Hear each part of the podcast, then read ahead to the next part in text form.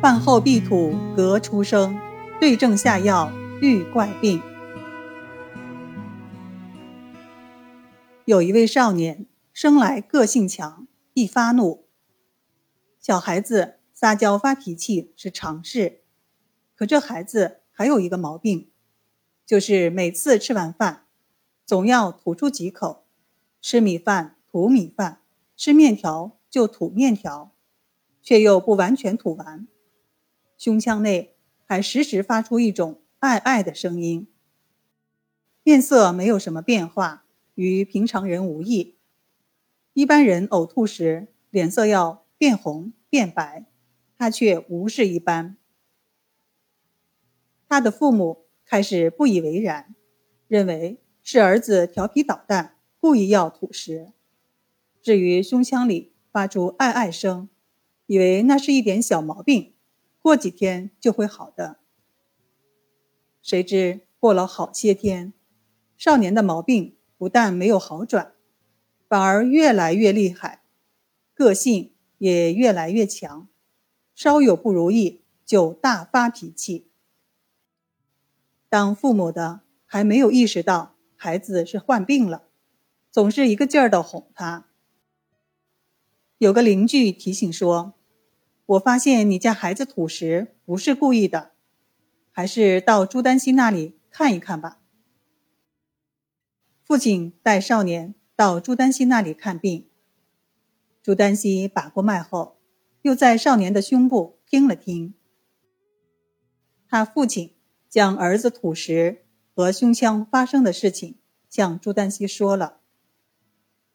朱丹溪说道：“令郎不但有病。”而且病得不轻，现在如果不抓紧治疗，长大以后就不好治了。这样吧，快吃午饭了，你们父子俩先到对门的小饭馆里吃点东西，我随后就过去看看令郎饭后究竟吐得如何。父子二人刚吃完饭，朱丹溪就赶到了，正好见到少年吐出两大口。但是没有将吃下去的一碗饭全部吐出。朱丹溪说道：“他的病不在脾胃，而在膈间，原因是他脾气大，动不动就发怒所致。人一发怒，会使血液循环不畅，阻碍气流升降，气机不畅，则津液不动而成痰，与循环不畅的血液。”相搏击，致使胸腔里时而发出“爱爱”之声。朱丹溪给少年开了二陈汤，以燥湿化痰、理气和中。少年按朱丹溪的吩咐煎服。过了两天，在父亲的带领下，少年又去见了朱丹溪。